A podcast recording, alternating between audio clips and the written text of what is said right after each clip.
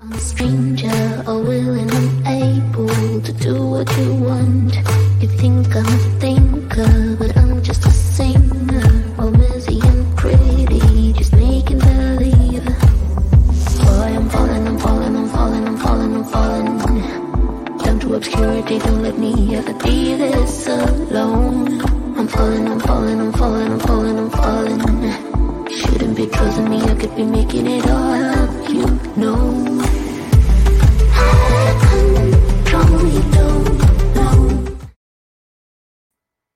Hola, ¿cómo están? Bienvenidos a todos en este espacio de conversaciones que agregan valor. Muchísimas gracias a todos los que ya se empiezan a conectar. La verdad es que eh, hoy es un tema bien importante y es eh, la acumulación de todo lo que se ha posteado en esta semana, que es acerca de la salud mental y la salud mental en las organizaciones. Que de repente, eh, bueno, afortunadamente hoy se ha hablado más que otros días y, eso es bastante bueno. Y ojo, que hoy se hable más y que tengamos datos y que tengamos estadísticas, eh, no significa que hoy suceda más. Significa que a lo mejor antes no, no se había visibilizado. Y vaya, de eso vamos a estar hablando el día de hoy. Entonces, primero les quiero dar la bienvenida a mi querida amiga Ediyeli de, desde Venezuela. Muchísimas gracias por acompañarme.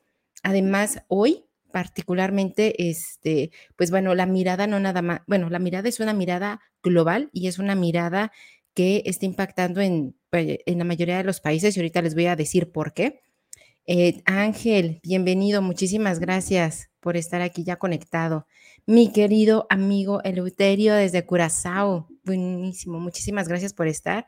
Nuestra querida amiga Cintia Shaning, está padrísimo tu nombre, gracias por estar, buenos días. También nos está acompañando nuestro querido amigo Eduardo desde eh, Guatemala. Bienvenida, muchísimas gracias.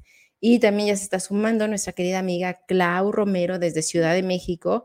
Gracias por acompañarme. Y también nuestra querida amiga Gloria. Muy buen día. Y también ya está con nosotros nuestra querida amiga Nefris Ventura. Eh, buenos días, ella nos dice aquí. Muchísimas gracias por estar. Sé que también tienes un montón de cosas, entonces gracias por darte este espacio. Y también se está conectando Walter desde Paraguay. Qué padre, qué padre. Y es que hoy en día la mirada de la salud mental afortunadamente se está haciendo, les comentaba, ¿no? Global. Y ojo, no es, porque a veces, y, lo vemos, ¿no? Con otras generaciones que dicen, bueno, hoy se habla tanto de eso, este, en mis tiempos, ¿no? O sea, o antes no sucedía. La realidad es que sí sucedía, pero muchas veces estaba normalizado, muchas veces mm, hacían las cosas. O sea, por hacían las cosas, ¿vale? La parte de la salud mental es un tema que eh, lo vemos más cotidianamente de lo que nos imaginamos y yo les quiero lanzar una pregunta. ¿Cuál creen ustedes, desde su experiencia, ya sea como consultor o consultora, desde empleado, empleada, desde dueño de negocio, ¿cuál creen ustedes que es actualmente el, principal riesgo que afecta a la salud mental en las empresas? ¿Cuál creen ustedes que es lo que más puede afectar nuestra salud mental en las empresas? Y ahorita yo les voy a decir cuál es, obviamente, ¿no? Pero eh, me encantaría leerlos para ver si si sí nos estamos dando cuenta o si nos está pasando lo de la ranita que se hunde y que de repente le van calentando el agua y lo normaliza hasta que, ¿qué creen? La cocina, Y eso muchas veces sucede con burnout. Entonces, me encantaría que me dijeran desde su mirada, desde su lugar, ¿cuál creen ustedes que es el principal factor actualmente en las organizaciones que está afectando o que puede afectar nuestra salud mental? ¿Vale? Entonces voy a seguir este, saludando también. Ya se sumó nuestro querido amigo Antonio. Me encantaría escucharte. ¿Cuál crees tú, Antonio, que es el principal riesgo Este, que nos está afectando actualmente en las organizaciones nuestra salud mental? Nos comenta esta Gloria, el estrés. Qué interesante. Y es que eh, me encantaría que nos dijeras, Gloria, desde dónde nos acompañas para ver si tengo el dato a lo mejor de, tu país. Este, en México, por ejemplo, pues el estrés crónico laboral eh, y también llamado burnout, eh, pues vaya, es uno de los más altos a nivel mundial. Y eso eh, es algo que nos tiene que preocupar y ocupar. Les comento que en esta semana, eh, la semana que pasó, tuve la fortuna de que una empresa justo me llamó para dar una serie de conferencias en materia de salud mental, justo alineado a este al Día Mundial de la Salud Mental, pero aparte esta empresa, algo que me gustó mucho es que esta empresa es un hospital, es un hospital particular aquí en el sur de la Ciudad de México y se me hizo tan congruente y me dio tanto gusto participar porque ahorita ya no pensamos en los médicos, ¿no? Ya no pensamos eh, como en, todas, en todo el sector salud, que durante dos años, durante dos años, se han visto o se vieron súper desafiados de manera personal y profesional.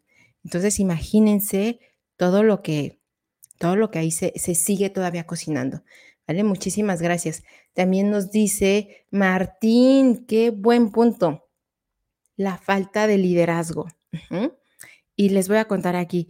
Eh, de hecho, yo lancé una encuesta a principios de este año haciendo una pregunta enfocada en factores de riesgo psicosociales y justamente la parte de los líderes salió eh, con un 56%, ¿no? O sea, el 56% de las personas decían que la parte del liderazgo. Y es que el liderazgo tiene que ver con afecto. Es la relación que más impacta en nuestra dinámica laboral. ¿vale? O sea, yo puedo tener mucho trabajo, pero si tengo una buena relación con mi jefe, con mi jefa directa, o sea, de alguna manera eso lo puedo como ir negociando. Pero si tengo a lo mejor todos mis procesos bien y a lo mejor incluso poquito trabajo, pero si tengo una pésima relación con mi jefe, con mi jefa, eh, una relación competitiva, una relación de saboteamiento, una relación de indiferencia, eso te va a pegar muchísimo. De ahí que dice, ¿no? Que la mayoría de las personas renunciamos a nuestros jefes, a nuestras jefas, no a la organización. Excelente punto, Martín, gracias. También nos dice esta Cintia. Ah, te perdí, Cintia. Aquí estás. Dice, el estrés, la falta de un buen ambiente laboral. Y es que sí, entendamos que somos seres biopsicosociales. ¿A qué nos referimos con esta mirada biopsicosocial? Y esta es una mirada este, de la OMS, es una mirada de salud a nivel internacional, a que es tan importante si nuestra parte eh, eh, física, genética, por supuesto, y en la salud mental tal cual, o sea, no nada más es la parte ambiental, sino también la parte de nuestros químicos, pero también la parte social. Somos seres sociales, somos mamíferos, nos encanta este, relacionarnos, a lo mejor a unos más que a otros, a lo mejor de diferente forma, pero la parte social impacta más de lo que nos imaginamos, positivo o negativamente. Por eso dicen que podemos ser las, eh, o somos el resultado de las cinco personas que, que nos rodean y que hablamos todos los días, positivo o negativamente. Entonces, si estamos en un ambiente laboral, eh, eh, violento, donde hay acoso, hostigamiento, el famoso moving. Por supuesto que esto va a impactar en, bueno, toda la parte eh, mental y física también incluso. ¿Vale? Amiga Tere, gracias por darte el tiempo. Sé que ahorita estás con tu familia, entonces, sí. Gloria, eres también del de, fabulosísimo Ciudad de México. Perfecto, entonces ya sabes la estadística. aparte, Ciudad de México, Monterrey y Guadalajara tienen unos índices, unos picos mayores, obviamente por la población, obviamente por la dinámica de las ciudades. Entonces, muchísimas gracias. Tere, Tere, muchísimas gracias también por, por estar. Y este, nos comenta también este Marvin, dice... Eh, mentes positivas, resultados extraordinarios. Sí, podemos tener nuestra mente positiva, por eso decía, somos seres biopsicosociales y por supuesto que la parte de cómo nosotros asumimos y metabolizamos la realidad va a tener una determinación en nuestra ejecución. ¿Vale? Entonces, totalmente de acuerdo. Gracias, Marvin, por tu participación.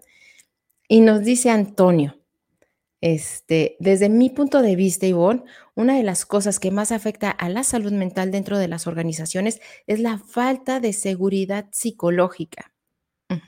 Cuando las personas se perciben y se sienten como desechables, exacto. Dice, cuando las personas se perciben y se sienten como desechables, eh, eh, como, que tiene, como que tienen fecha de vencimiento y obviamente se enferman. ¿Qué grandes puntos tocas aquí? Hoy hablamos, y esto es algo que, tenemos que tener en cuenta, hoy hablamos de seguridad psicológica. Una vez, un, cliente, eh, porque a veces creemos que la parte de la salud mental es para colaboradores como si tuviera que ver con los niveles, ¿vale? Jerárquicos. Y no. En esta empresa yo apliqué justo la parte de factores de riesgo psicosociales, el diagnóstico y digamos que el principal eh, o el, grupo que salió con mayores riesgos psicosociales fue el equipo de liderazgo, principalmente el CEO. Entonces, cuando él vio los resultados, eh, justo me decía, es que Ivonne, o sea, lo que pasa es que yo sí me preocupo. Ajá. Yo tengo que tener el teléfono las 24 horas del día, siempre despierto, ¿no? Y yo le preguntaba, sin afán de entrar más allá, pero bueno, ¿y qué pasa si no? Ajá, o sea, ¿qué va a pasar si, si un domingo en la tarde no lo tienes todo el tiempo? Y él me decía, no, pues se cae la empresa. Y todos los que estábamos en la sesión, como que nos volvíamos a ver, nadie quería reírse, pero todos acabábamos riendo. Es una creencia, no se cae la empresa. Y de ahí que vemos tantas empresas donde a lo mejor había personas que, eh, que de repente eh, parecían, ¿no? Como eh, bien, bien, o sea, que si que era el dueño o la dueña de la empresa, la realidad es que las cosas siguen, ¿vale? Pero ojo, esto no significa que porque la empresa siga, cada persona se viva como una cosa. Y esto que acaba de decir Antonio es bien importante, porque venimos de una herencia taylorista que, en su momento era necesaria también por la visión que estaba viviendo el mundo, pero donde esta visión taylorista pues se, ve, se veían procesos, que fue muy funcional porque nos dio orden, pero el hecho de ver procesos eh, se dejó de ver eh, la mirada de lo humano, que no somos un proceso. Y díganme si no, sobre todo muchos de los que estamos aquí y que a lo mejor hemos trabajado en manufactura o en empresas con procesos y eso, tú puedes tener tu proceso perfectamente bien redactado, definido, con diagrama de flujo, etcétera.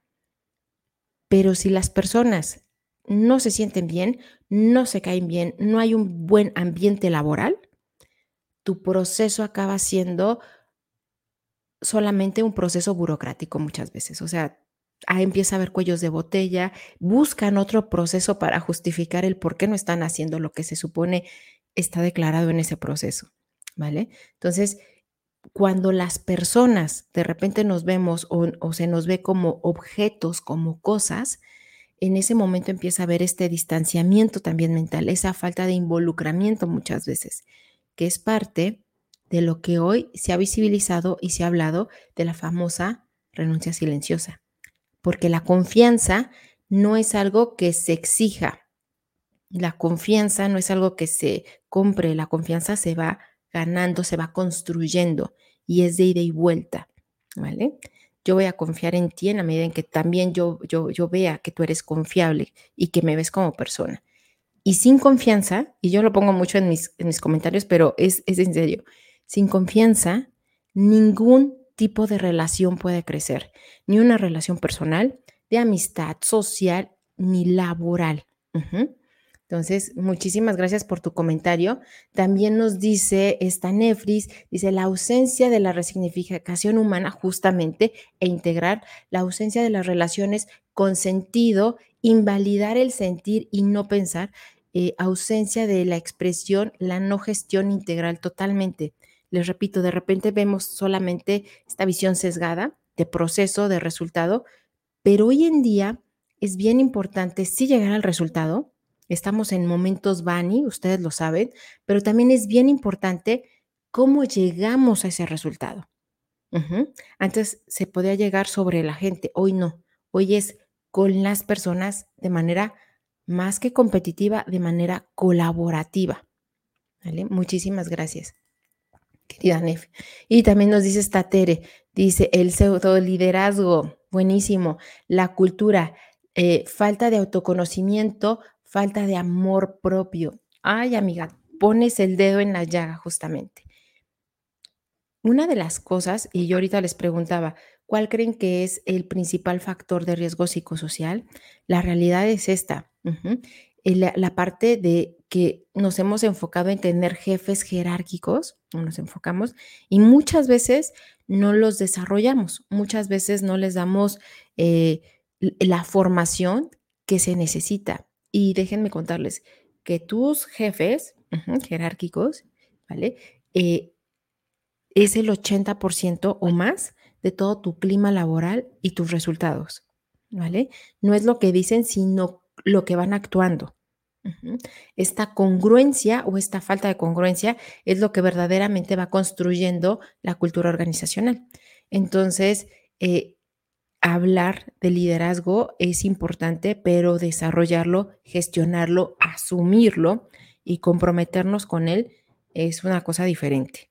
¿vale? Por eso es que la construcción o bueno, la formación de nuestro equipo de liderazgo es punto clave.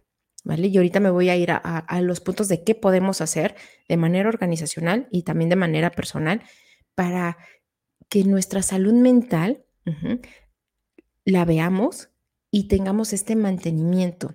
De veras, eh, yo sé que toda esta semana estuvimos hablando y a veces parece cliché, pero no, de veras, por eso hice este, eh, e, este espacio diferente, porque la salud mental es con lo que tomamos nuestras decisiones todos los días. ¿Vale? Y bueno, mi intención es también visibilizar qué cosa podemos hacer nosotros desde nuestra trinchera, ya sea como líderes, este, como dueños de negocio y de manera personal. Entonces, muchísimas gracias, querida Tere, por esto. También nos comenta nuestra querida amiga Clau desde Ciudad de México. Dice, yo creo que es la gestión organizacional. Tiene que ver, por supuesto. Fíjense, yo les, eh, bueno, he, aplicado a más de 25 empresas la parte de este, la norma 35. Y uno de los puntos que yo les pregunto es si tienen su planeación estratégica. o sea, y de veras, solamente dos me he encontrado que la tienen visible, ¿vale? Les voy a poner un ejemplo de por qué es tan importante y cómo nos puede afectar en nuestra salud mental. Imagínense que nosotros somos una empresa ahorita y yo llego y les digo, ¿saben qué? El reto va a ser que vamos a construir entre todos nosotros un eh, rompecabezas de, estos, de estas 5.000 piezas, ¿no? Entonces, les aviento el rompecabezas, les aviento las 5.000 piezas este, y me voy, ¿no? Y ustedes quieren hacerlo y tienen la habilidad para hacerlo, son expertos haciendo rompecabezas, eh, tienen experiencia y todo, pero no les doy la fotografía. Solamente digo, lo quiero en media hora. Punto. Ese es el indicador, ¿no? Entonces, si no tenemos la fotografía, pues a lo mejor por ahí Tere pues va a hacer unas orillas, Clau pues empieza a hacer como unas caras, a lo mejor es una no sé, una ciudad, este, y cada quien nos vamos a imaginar cosas diferentes, ¿vale? Y ahí es donde suceden los reprocesos, los retrabajos.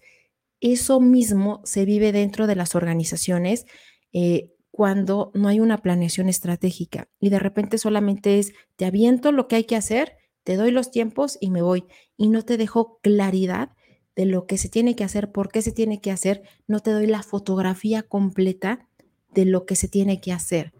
Entonces, me parece bien, bien importante lo que acaba de decir esta Clau, porque a veces no nos damos cuenta y creemos que con un team building, pues ya, así de, es que no hicieron los rompecabezas como yo les dije porque pues se llevan mal. Vamos a llevarlos a hacer un team building. Y se abrazan y, salen bien emotivos del team building. Y son muy buenos, ¿eh? Yo soy muy, o sea, me gusta hacer y me gusta participar y todo, pero si no hay una estructura que, sostenga, si no está lo fundamental, pues aunque nos llevemos relacionalmente fantástico, si no hay esa estructura, de todas maneras no lo vamos a lograr. Podemos tener la habilidad, las ganas, querer hacerlo, etcétera, pero no va a suceder. Entonces, por eso es tan importante sí hablar de liderazgo, pero también hablar de cultura y hablar de estructura organizacional que es lo que sostiene la base y que esto tiene que estar también actualizado. ¿Vale? También nos comenta este Martín, dice, la falta de, de compañía de conciencia de lo que se denomina inteligencia emocional. Ese es otro punto también, muy alineado a, liderazgo. inteligencia emocional. De hecho, está comprobado que tú puedes saber muchísimas cosas, tener 1500 títulos y certificaciones, que, está padre, pero si no tenemos inteligencia emocional, eh, pues de repente no sabemos aprovechar las oportunidades. ¿Vale? Ni capitalizar pues todo lo que se ha estudiado. Entonces, ese punto es clave y va a ser más importante conforme está pasando el tiempo. Nos estamos dando cuenta. Nos dice también este nuestro querido amigo Elo, la falta de valores. Y sí, es que, vaya, parte de lo que se construye dentro de nuestra eh, realidad tiene totalmente que ver con la parte de los valores. Y les repito, a veces creemos que este es un tema como, ah, sí, los valores, misión, visión, valores. Con los valores tomamos decisiones. Los valores tienen que ver con aquello a lo que tú le das valor, aunque suene redundante. ¿Vale? Muchísimas gracias. Mónica, bienvenida. Ella nos dice, hola, interesante conocer estos puntos. Me interesa mucho sobre cómo ser eh, líder, me imagino que quieres decir. Y vaya, estás en el lugar adecuado y además en la comunidad adecuada. Aquí hay grandes expertos este, y que justo hablamos de liderazgo con inspiración, de liderazgo eh, también en gestión, de liderazgo e inteligencia emocional, porque como les comentaba, el líder es el que va a representar tu cultura organizacional. Y si tú eres una líder, Mónica, que yo creo que sí, porque por algo estás levantando la mano y la proactividad es parte del liderazgo, si tú eres una líder, la formación constante y lo que comentaba hace rato está Tere López, tu autoconocimiento. Podemos saber muchísimas cosas, los libros son importantes, pero cuando te enfocas en este libro interno, te da una gran eh, no sé si llamarlo una gran ventaja, y bueno, creo que sí una gran ventaja, pero sobre ti misma, sobre ti misma, sobre hacia dónde quieres ir, sobre tus capacidades reales, te da esa visión, te permite contarte tu verdadero cuento y no nada más quedarte con lo que te han contado que tú, Mónica, eres. Entonces, bienvenida Mónica, muchísimas gracias. Entonces, eh, la salud mental, chicos, y ahorita leyendo todo lo que nos están comentando, tiene, eh, y vaya, en las organizaciones, tiene que ver con esta estructura y esta gestión, que ahorita ya lo han hablado muy bien, eh, que va más allá, en serio, va más allá de a lo mejor poner un psicólogo en tu organización. Algunas empresas lo están haciendo y les repito, qué bueno, te suma. Por supuesto que te puede agregar valor a tu organización, pero va más allá uno de los principales factores que la mayoría de la gente siente, y es una percepción subjetiva, es el liderazgo. Pero dentro de la estadística y todos los que nos dedicamos a eh, documentar y aplicar este, los cuestionarios para ver los principales factores de riesgo psicosociales, uno de los principales que ha salido estadísticamente en esta documentación tiene que ver con eh, falta de control sobre el trabajo y cargas de trabajo al menos estadísticamente hablando. ¿Y esto qué significa? Cuando ya lo vamos desmenuzando más, muchas veces no es que haya tanto trabajo, muchas veces puede ser que, como les comentaba, ¿no? En el espacio de, e, e, en el ejemplo de el rompecabezas, no tenemos el mapa completo y entonces Martín está haciendo lo mismo que Leuterio y no nos estábamos dando cuenta. Patty está haciendo lo mismo que Nefris, ¿no? O, el mismo reporte y no nos habíamos dado cuenta, o, tenemos dos posiciones similares. Eso por un lado. Por otro lado, algo que también se ha, eh, sucedido por todo lo que hemos vivido es que, pues a lo mejor tuvimos que desvincular personas y de repente Alejandro está teniendo no nada más una posición, sino que pues como tuvimos que desvincular personas, que crees? También estás haciendo lo que estaba haciendo Patti y lo que estaba haciendo Gloria pero nada más va a ser mientras encontramos personal. Pero pasa el tiempo y pues Alejandro no se queja, ¿no? Entonces decimos, ¿para qué vamos a contratar a más personas si Alejandro lo está haciendo muy bien? Y es que sí, Alejandro era nuestra gran estrella y, y le echó muchas ganas al principio porque quería demostrar, pero de repente como no lo vimos que se quejaba, pues lo estaba haciendo bien, lo está sacando bien, pues entonces, ¿para qué contratamos más personas si Alejandro lo está haciendo bien? Y esto es un gran error organizacional, porque lo que estamos haciendo ahí, estamos quemando a nuestras grandes estrellas. Alejandro, que podría llegar a lo mejor a una superposición porque tiene la actitud, la habilidad, el conocimiento y, el compromiso, porque por algo se aventó tres posiciones, empieza obviamente a disminuir su rendimiento. ¿Por qué? Porque dice, si doy más, me van a ponerlo de cuatro personas o cinco personas. Y entonces, a veces, no digo que sea solamente la causa, pero a veces esta puede ser la causa raíz de la renuncia silenciosa. ¿Se acuerdan que les comentaba? La confianza es ida y vuelta. Yo no voy a confiar en alguien que conscientemente está abusando de mí. Entonces, mucho cuidado con esto de repente hacemos, eh, no lo visibilizamos y sobre todo las áreas de recursos humanos, ¿no? Que tenemos la fortuna de saber cómo, en algunos casos, de saber cómo eh, se están jugando de repente las estrategias. Y bueno, ahora, sí te voy a leer, querido Alejandro. Dice, increíble, pero es muy cierto, esa creencia de que eh, se cae la empresa si no estás presente. Sí, y eso tiene tantísimo que ver con ego, que si yo no estoy, híjole, te va a deshacer la empresa. Y la realidad es que no. La realidad es que afortunadamente la empresa está creada por personas y para personas. Entonces, seguramente si tú te vas, sí, va a haber cambios. Por supuesto tiene que haber cambios en la dinámica y más si tu posición era clave, por supuesto, pero al final hay un reacomodamiento. Entonces, pero muchas veces nos, eh, creamos esa, idea, esa historia de que si yo no lo hago, nadie más lo va a hacer y todo se va a caer. La realidad es que no. La realidad es que sí, por supuesto que vamos a hacer falta, pero pues bueno, eso va a seguir. Después nos comenta este Antonio, dice, esta mirada taylorista sigue vigente, sí, claro, en algún grado. Eh, lo que se refleja en una gestión por metas eh, eh, cortoplacistas, exacto, casi demenciales, lo que afecta a todos los niveles, incluidos a las personas que ejercen posiciones de liderazgo todos en mayor o menor grado están trabajando eh, sintiéndose amenazados en su propia eh, supervivencia dentro de la organización. Exacto, y yo lo ponía en un post y creo que también cuando de repente se percibe este ambiente de miedo, donde, eh, híjole, no nada más es llegar al indicador, sino también a veces cumplir con algunos caprichos, ¿no? Eh, porque se percibe y se huele este miedo y se actúa por miedo. Y cuando estamos en un ambiente de miedo, ¿qué creen que pase? Cuando estamos en un ambiente de miedo, en un ambiente de amenaza, como lo menciona ahorita este Antonio, lo que sucede es que eh, probablemente vas a tener más fuga de talento, probablemente la creatividad y la innovación se va a disminuir y, este, y tus grandes estrellas probablemente van a encontrar algo mejor y se van a ir. Y vas a acabar teniendo a lo mejor eh, estos perfiles obedientes, con mucho miedo, obedientes. Y ya. Y es cuando de repente vemos grandes empresas que tienen mucho potencial, pero que no pasan de nivel.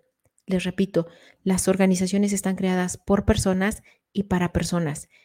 Y aquí va un punto clave.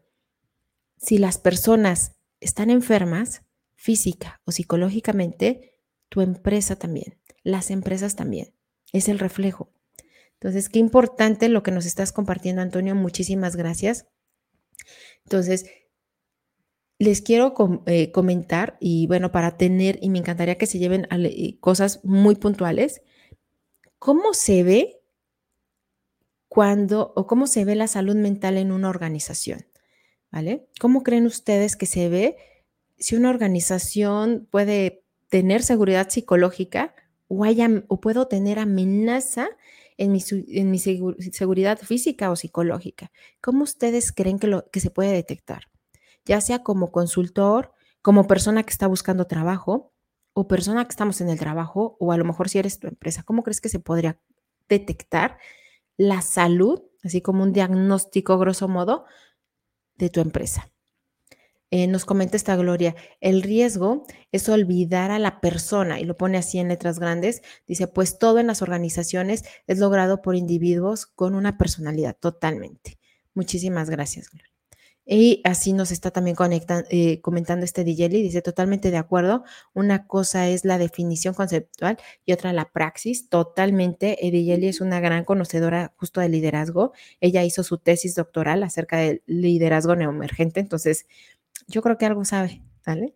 Entonces, muchísimas gracias. Nos dice Stan Nefris, dice expresiones y gestos relacionales. Cultura son comportamientos, empezando por despertar la conciencia en el hacer con un sentido para incrementar la satisfacción.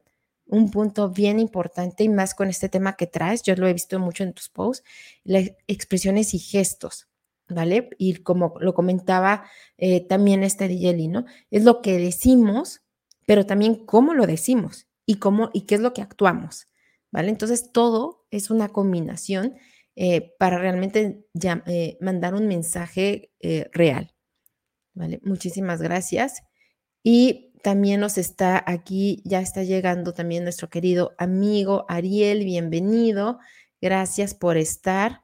También nos dice este Eduardo, dice, se vive muchísimo, sobre todo cuando no, eh, cuando no, hay, eh, cuando no hay estructura eh, ni organización.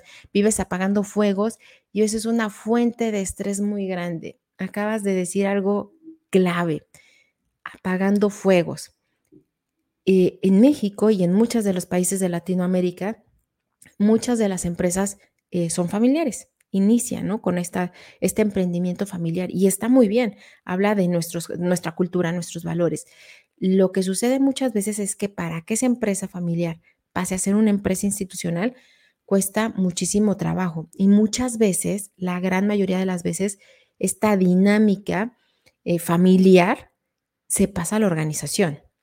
Y a veces decimos, ay, es que somos una empresa, o bienvenido a nuestra familia, ¿no?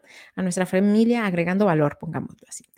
Pero a veces, y recordemos, que también hay familias disfuncionales y a veces es esa bienvenida a nuestra empresa, a nuestra familia, pues una familia disfuncional, donde hay gritos, sombrerazos, apagafuegos. Les repito, por eso es tan importante eh, la cultura y la estructura. Hoy en día estamos legislando, o, bueno, hay un aumento en la legislación. Tenemos el tratado 100, eh, el convenio 190 de la Organización Internacional eh, del trabajo que habla justo de estos temas, también de eh, prevenir la violencia, de prevenir el acoso, el hostigamiento, con cosas muy claras y obviamente esto es promoviendo una seguridad psicológica, pero lo podemos legislar y está bien, pero si no hay una ejecución congruente con convicción, con un equipo de liderazgo que verdaderamente lo haya entendido y lo quiera gestionar, nada más queda en papel, nada más queda en cumplimiento porque a lo mejor viene alguna institución a inspeccionarnos, ¿no?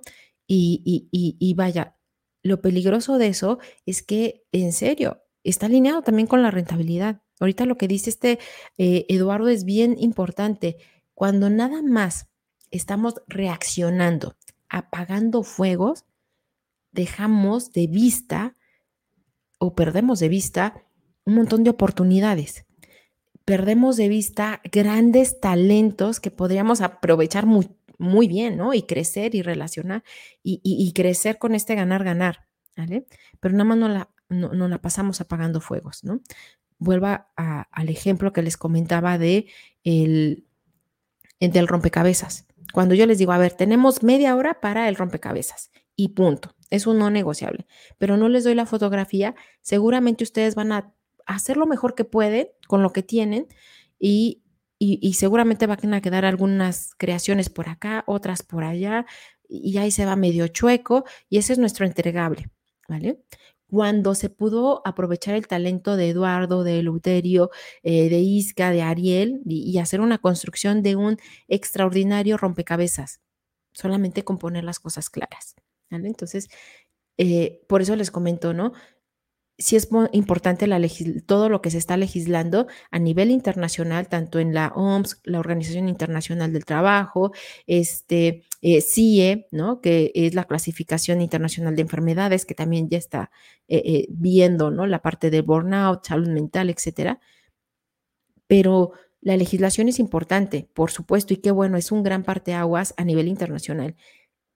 Pero lo fundamental era lo que comentábamos hace un momento, ¿no? Que verdaderamente exista esta congruencia y este, esta visión, este cambio de conciencia, diría este Antonio, este cambio de conciencia eh, para asumir, ¿no? Y, verdaderamente brindar espacios con salud psicológica y, y, física también, por supuesto, ¿no? Sin dejar de vista esto. Entonces, muchísimas gracias por tu comentario y le doy la bienvenida a Lien, a querida amiga Isca, bienvenido a, a, a Carabel Corabel, perdón. Bienvenida, muchísimas gracias desde Venezuela. Muchísimas gracias por estar aquí. Y también eh, Cintia nos dice, un punto que tocamos esta semana puede ser un experto con mucho conocimiento, pero sin la inteligencia emocional. El conocimiento puede, eh, puede transmitirse eh, de manera más efectiva, totalmente, ¿vale? Y más en esta, en, esta época, ¿no?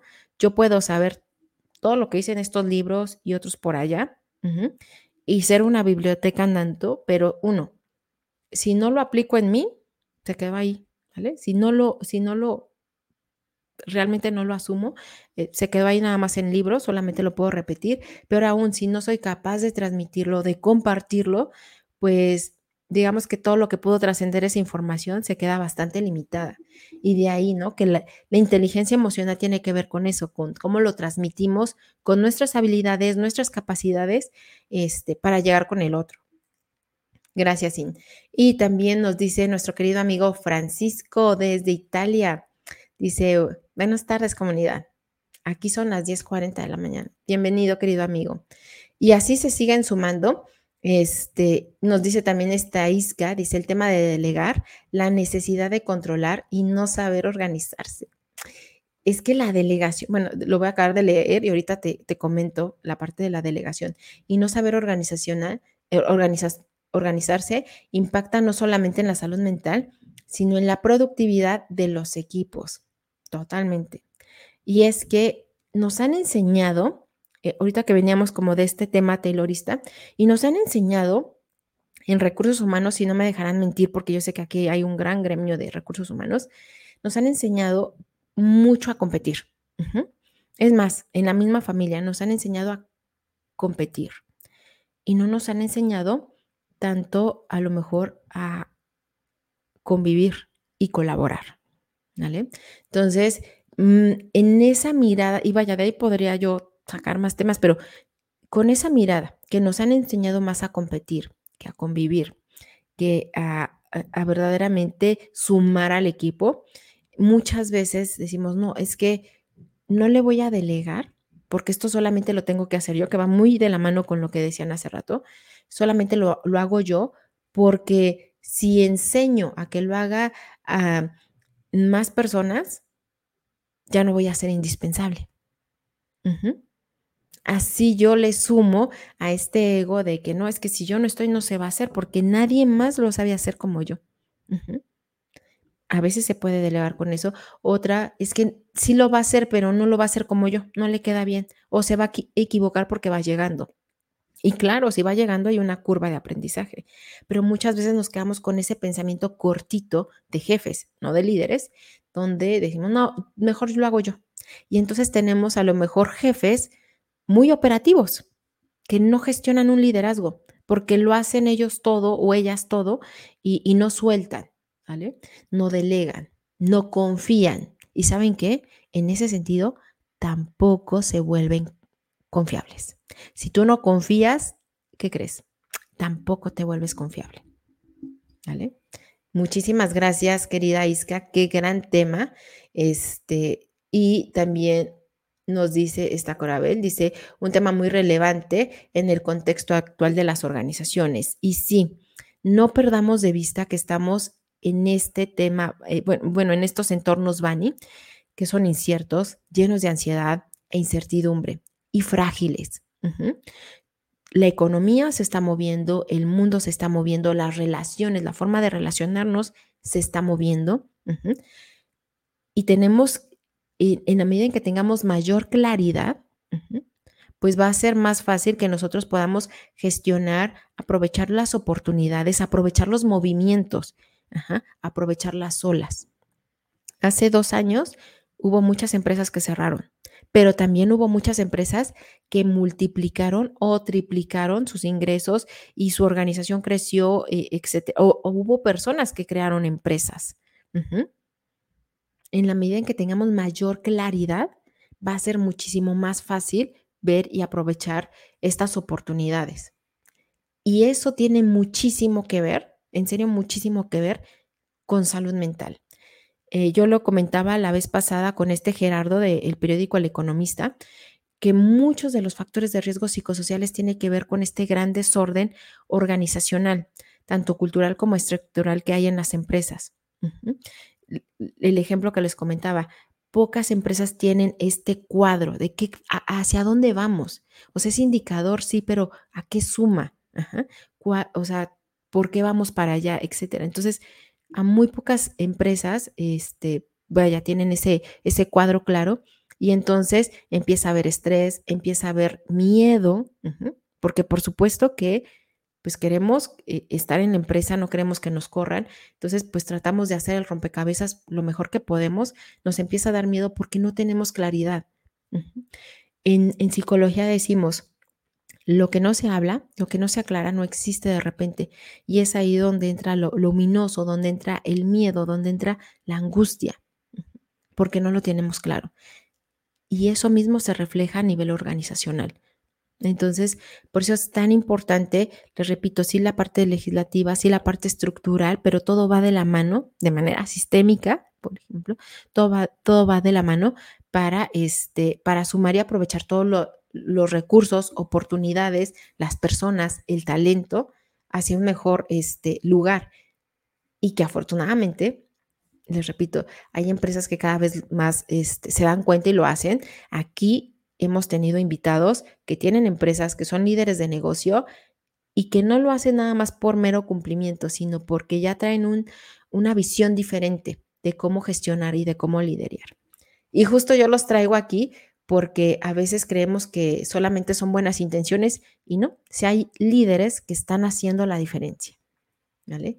Muchísimas gracias por sus comentarios. Este, y vaya, se siguen sumando muchos, muchos comentarios. Nos dice también este Javier, nos hace un gran comentario, dice, la salud mental está no solo en, está a solo un pensamiento de distancia de todos los seres humanos. Si entendemos cómo funciona la mente y lo utilizamos correctamente, podremos estar en el bienestar y ese bienestar se reflejará hacia afuera en todos los aspectos de nuestra vida. Si se reflejara en la se reflejará, perdón, en la productividad, compromiso, colaboración y logro profesional y de negocios. La realidad, Javier, es que eh, sí, o sea, si hay, si hay, si hay muchas cosas que podemos hacer, si hay muchas cosas que también podemos desde este pensamiento, desde esta claridad. Y coincido mucho en que tu salud mental, tu salud mental, la de todos, se refleja en todas nuestras aristas de vida. Con la familia, con los amigos, con la pareja, con el, trabajo, por supuesto.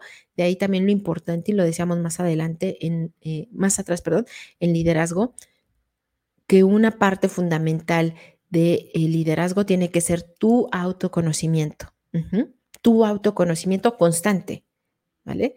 Porque hoy no somos los mismos que hace 15 años.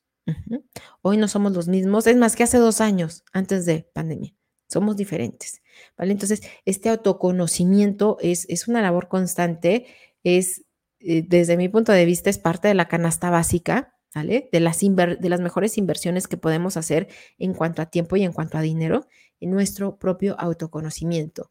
Pero también eh, sé, y por eso es tan importante tener esos espacios, sé que a veces puedes tener e intentar tener estos buenos pensamientos, pero también hay situaciones químicas dentro de nuestro cerebro que todos estamos expuestos, donde influye desde nuestra alimentación, nuestra genética, etcétera, ¿no? Por eso yo siempre les comento, ¿no? Vayamos con expertos en la salud mental. Porque a lo mejor tú quieres ser, o tienes toda la convicción de, de, de, ser positivo, positivo y todo, pero a lo mejor hay algo más, ¿vale?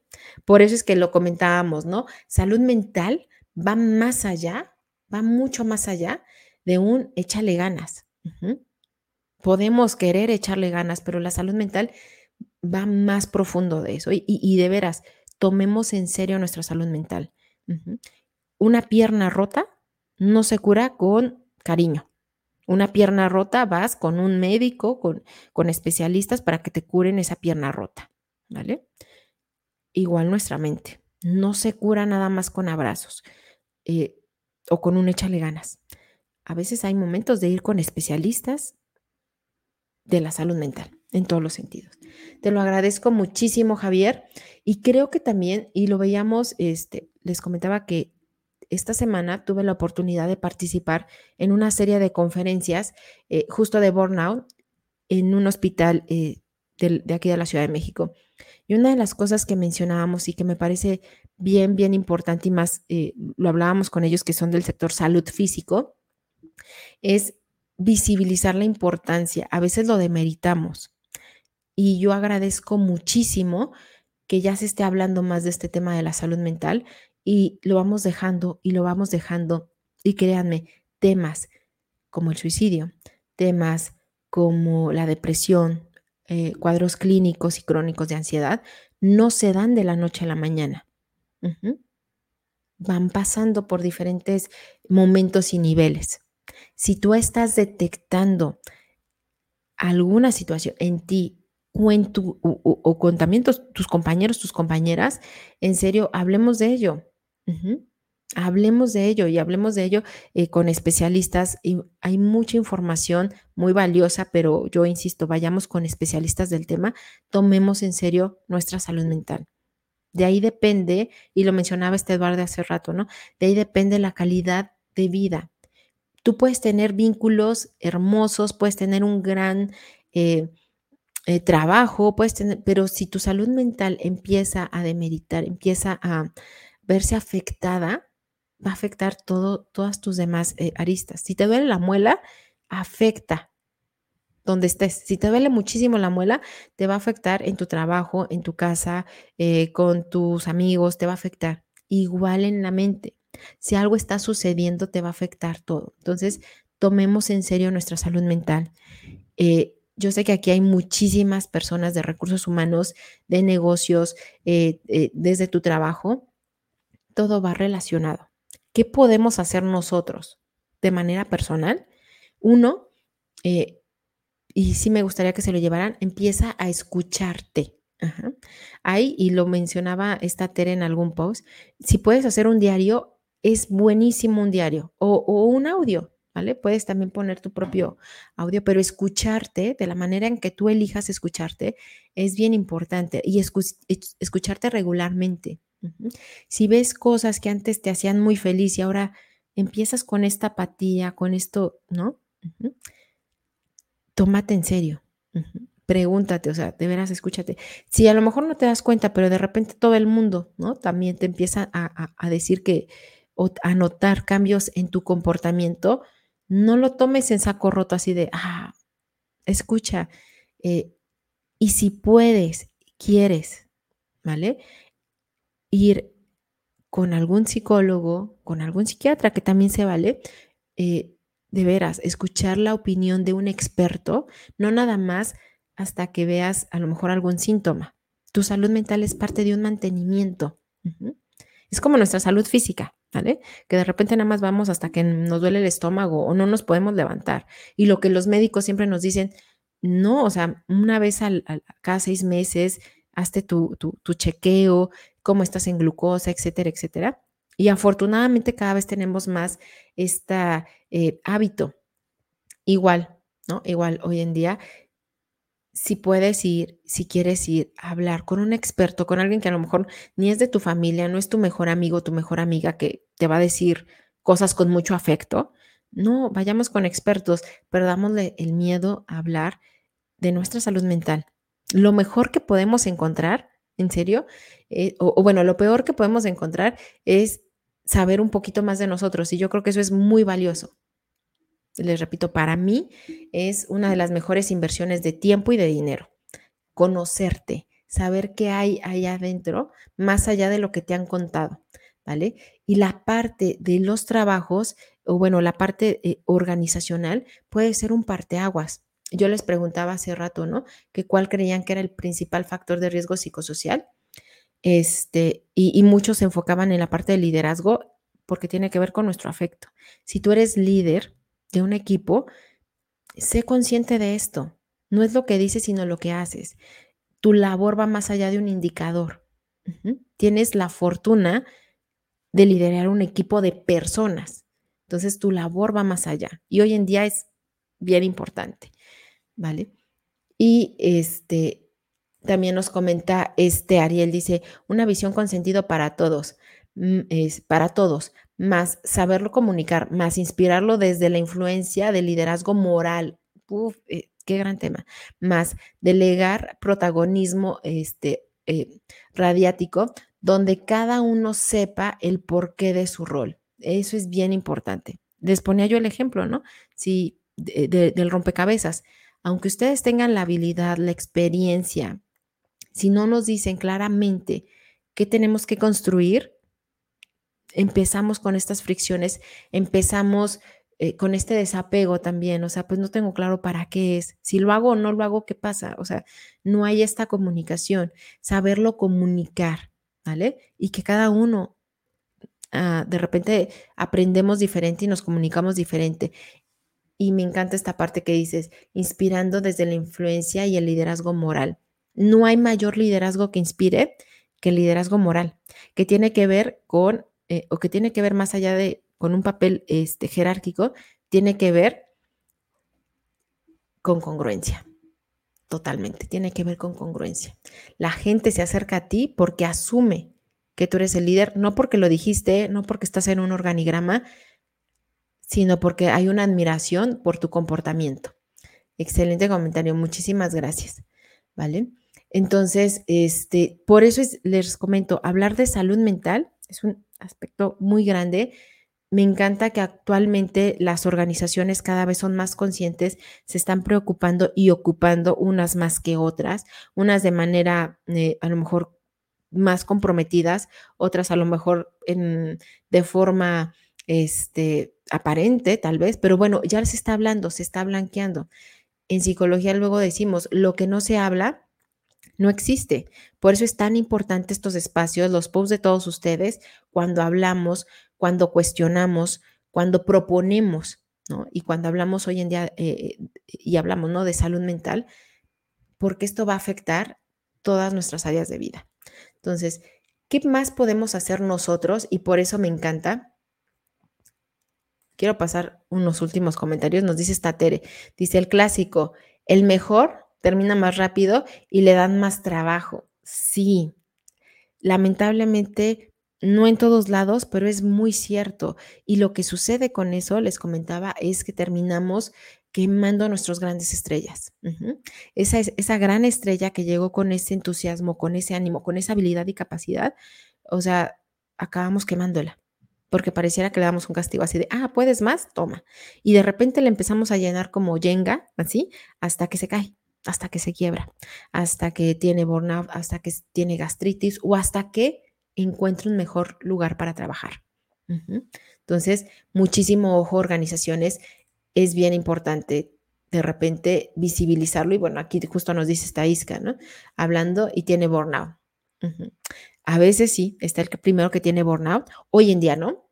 Hoy en día también están aquellos que dejan mejor que las cosas pasen sin hacer nada.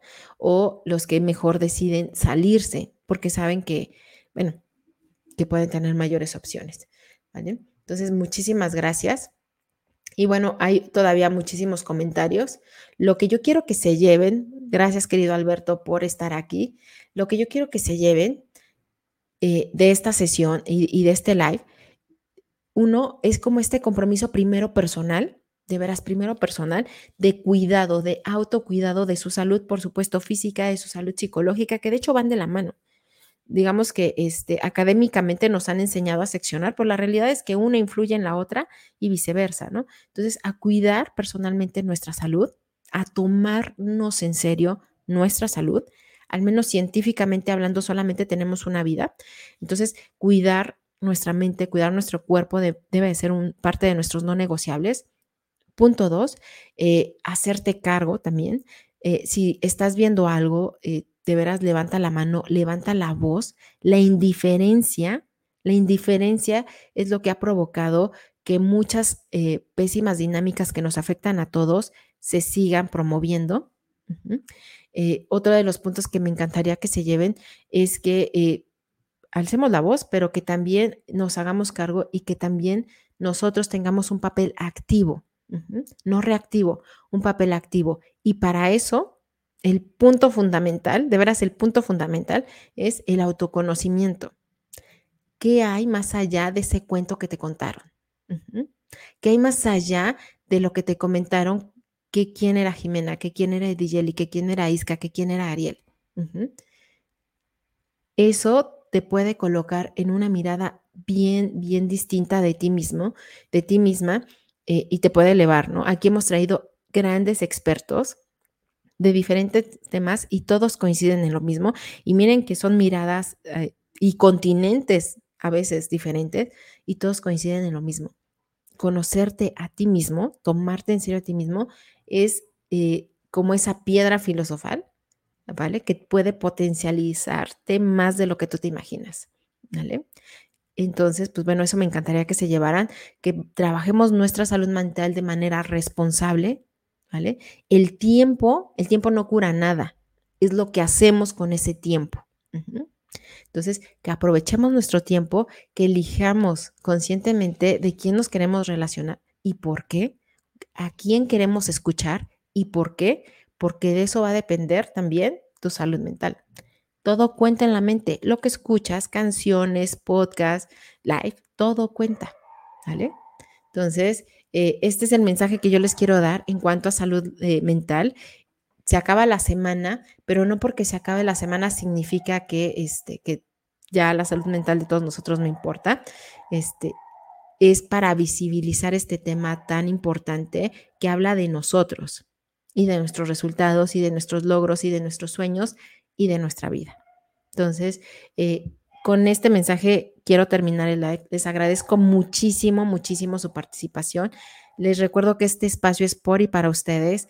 Eh, para mí es mi día favorito de la semana, la verdad, y me da muchísimo gusto. La siguiente semana, por favor, por favor, acompáñennos. Vamos a estar hablando, nuestra amiga Tere, nuestro amigo Gerardo, más invitados, vamos a estar hablando de la renuncia silenciosa. Entonces los invito, va a ser el martes, va a ser por el perfil de mi querida amiga Tere. Eh, de veras no se lo pierdan porque vamos a hablar, vamos a hacer eh, un panel de discusión, un panel de debate para hablar acerca de este fenómeno que se está dando de la renuncia silenciosa. Aquí tocamos unos puntos, ¿vale? Pero vamos a tener allá un panorama muchísimo más amplio. Entonces, por favor, acompáñenos. Va a ser desde el perfil de mi querida amiga Tere para hablar de la renuncia silenciosa. Y si ustedes han renunciado silenciosamente y a lo mejor no se habían dado cuenta o si lo piensan hacer, Entonces, este, acompáñenos el próximo martes. También, si quieren escuchar más, este, más live, más podcast y todo, estamos en Spotify, estamos en YouTube y por supuesto esto se queda grabado aquí. Y bueno, por mi parte es todo. Qué gusto escucharlos. Bueno, no escucharlos porque no los escucho, pero bueno, qué gusto leerlos. Y nos vemos la siguiente semana en más conversaciones que agregan valor. Bye. I'm a stranger, willing and able to do what you want. You think I'm a thinker, but I'm just a singer. busy and pretty, just making believe. Boy, I'm falling, I'm falling, I'm falling, I'm falling, I'm falling. Down to obscurity, don't let me ever be this alone. I'm falling, I'm falling, I'm falling, I'm falling, I'm falling. You shouldn't be trusting me, I could be making it all up, you know.